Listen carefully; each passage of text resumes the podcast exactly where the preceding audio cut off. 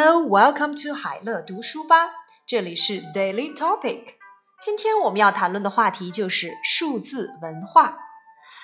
吉利数字在中国文化当中一直起着很重要的作用。不少人认为数字六、八、九很吉利，因为它们跟一些具有积极含义的汉字发音相同或者是相近，如“八”与“发”的发音相似，象征着繁荣和财富。九与九的发音一样，意为长长久久。因此，很多人在选择手机号码和车牌号码时，会不惜花钱去选取这些数字。相反，没有人会去选四，因为四与死发音一致，是不吉利的数字。吉利数字，auspicious number，auspicious number，吉利数字，起着重要的作用，play an important role。play an important role. 积极含义 positive meaning positive meaning 汉字 Chinese character Chinese character 发音 pronunciation pronunciation 象征繁荣和财富 symbolize prosperity and wealth symbolize prosperity and wealth 长长久久 long lasting long-lasting，长长久久。手机号码，phone number，phone number。相反，on the contrary，on the contrary。吉利数字在中国文化当中一直起着很重要的作用。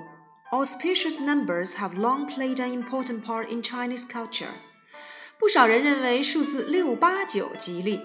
Many people consider numbers 6, 8, and 9 as the auspicious ones because they have the same or similar sounds to the Chinese characters of positive meanings. 因为它们跟一些具有积极含义的汉字发音相同或相近，如“八”与“发”的发音相似，象征着繁荣和财富。For example, the pronunciation of number 8 is similar to the character fa, symbolizing prosperity and wealth.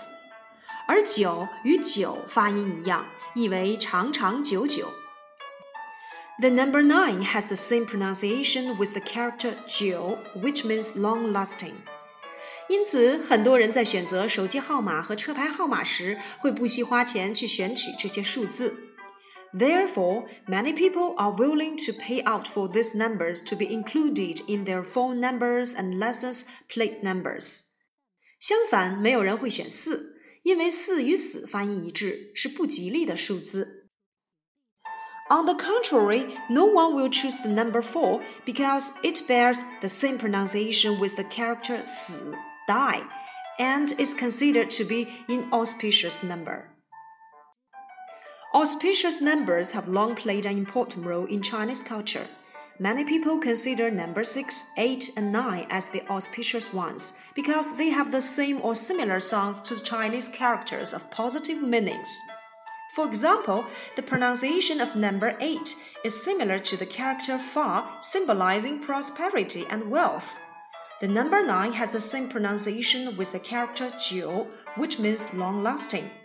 Therefore, many people are willing to pay out for these numbers to be included in their phone numbers and license plate numbers. On the contrary, no one will choose number 4 because it bears the same pronunciation with the character s and die and is considered to be an auspicious number.